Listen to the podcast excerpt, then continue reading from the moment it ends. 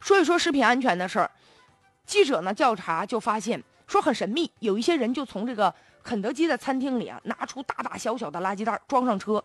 然后呢第二天记者又去了，发现还是还有这些垃圾袋装上车，最后运哪儿去了呢？运到一个分拣厂，经过简单的分拣之后，把那个包装，肯德基啊，有时候你吃的那个东西那个包装剪出来，捆成捆儿，这个呢能卖废纸，能卖废品去回收了。但还有一些顾客吃剩下的炸鸡呀、汉堡啊、猪肉啊，最终就没有经过任何的安全的，呃，这经过任何的高温的消毒啊，存在安全的隐患。现在呢，就直接给谁吃了呢？给猪吃了。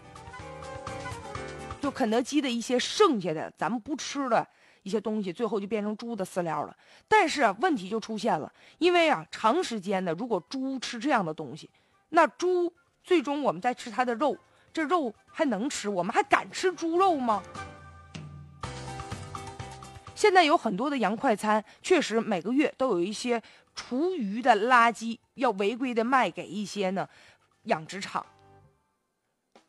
这样一来呢，你想啊，这东西我既我能卖出去，我能挣钱儿；另外一方面呢，这东西呢省着我再往外处理了，所以呢，相当于赚了两笔。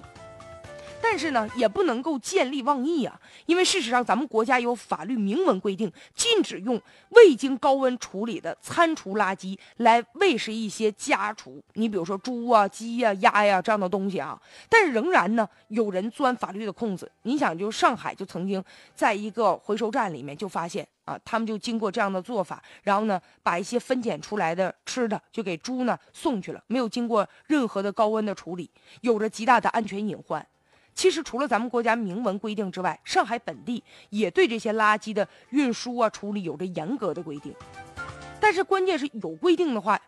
有些人仍然钻这个空子，他也不执行啊。其实啊，面对这样的禁令，最高呢将面临三万元的罚款。可是和这个巨额的利益比起来，这三万元又算什么呢？其实你给这些家禽给他们吃了，最终危害的是所有的人，危害的是咱们人类啊。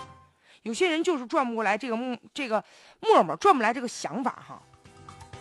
利欲熏心呗，为了钱呢，什么都不管不顾了。但是民以食为天，食以安为先。现在相关部门的监管确实有的时候还存在一些漏洞，所以导致有些人有恃无恐，胆大包天呐，让那些心存不轨的人就有了那种越轨的机会了。所以一定要从源头上来打击食品这个安全存在的问题。